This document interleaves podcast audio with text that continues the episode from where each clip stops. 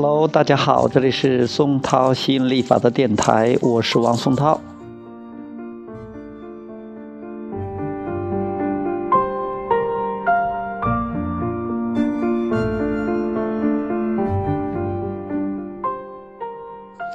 今天继续给大家讲亚伯拉罕吸引力法则，成就你的美好人生。接纳的艺术是我的生活重心。杰尔问道：“亚伯拉罕，我确实有些问题要问。对我而言，允许的艺术在所有话题之中最令我感到兴奋。”亚伯拉罕回答说：“允许就是你今生所要传授的内容，但是。”必须先理解它，你才能传授给别人。一般来说，这个话题经常以下列方式出现：某人正在做我不喜欢的事情，怎么才能让他们做我喜欢的事情呢？而你必须了解，与其让全世界人都做相同的事情。或者做你所喜欢的事情，不如自己承认，每个人都有权利成为、做出或者拥有他们想要的任何事物，而你通过思想的力量，从中吸引与自己协调一致的事物。如何明辨是非？杰瑞又问道：“认识你们之前。”我并不了解允许的艺术。我过去判断对错的标准就是：如果我打算采取某种行动，我就会先设想，如果每个人都这样做，那么全世界会有什么变化？然后，如果世界会变得更美好、更快乐，那么我就会继续行动。如果每个人都这么做，世界就会变得让我待不下去。可以说，如此一来，我就会拒绝采取这种行动。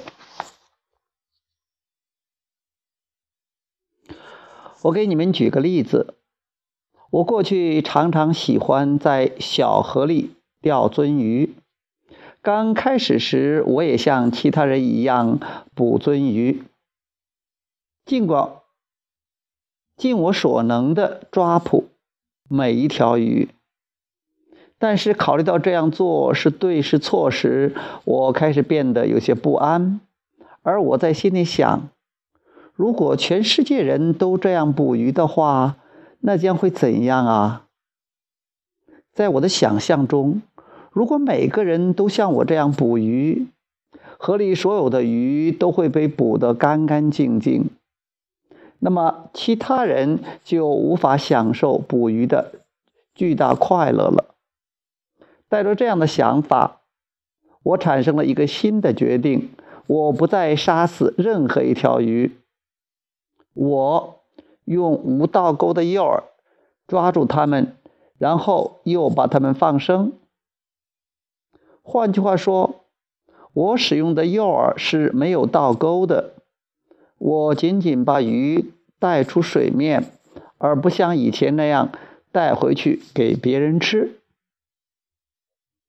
亚伯拉罕回答说：“不错，我们所能提供的最大价值就是自己做出的榜样。我们的言语能够成为榜样，我们的思想能够成为榜样。显然的。”我们的行动也能够成为榜样，但是为了让世界更美好，对任何人而言，关键是为我们想要的事物做出更多清楚的决定，然后努力完成目标。在你的例子中，你所做的事情正与我们现在传授的内容一致。一旦决定什么是你想要的，你的内心世界就会产生情绪，帮助你判断即将发生的事情是否合适。换而言之，一旦你决定让世界更加美好，一旦你决定增加鳟鱼数量，而不是使它大量减少，那么即将采取或者预计采取的任何行动，若与那种意图不相一致，都会使你产生不安。假设全世界人都做着你所思考的事情。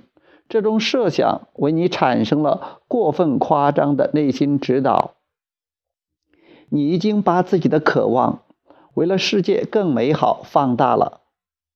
以这种方式刺激渴望还是不错的，但你不能真正希望所有人都这样做。你只能使用这种假设想法，如果人们都这样做的假设想法来试探自己的内心感觉。看看这样到底好不好？那倒是个不错的计划。好，那今天就聊到这里，我们下次接着再聊，拜拜。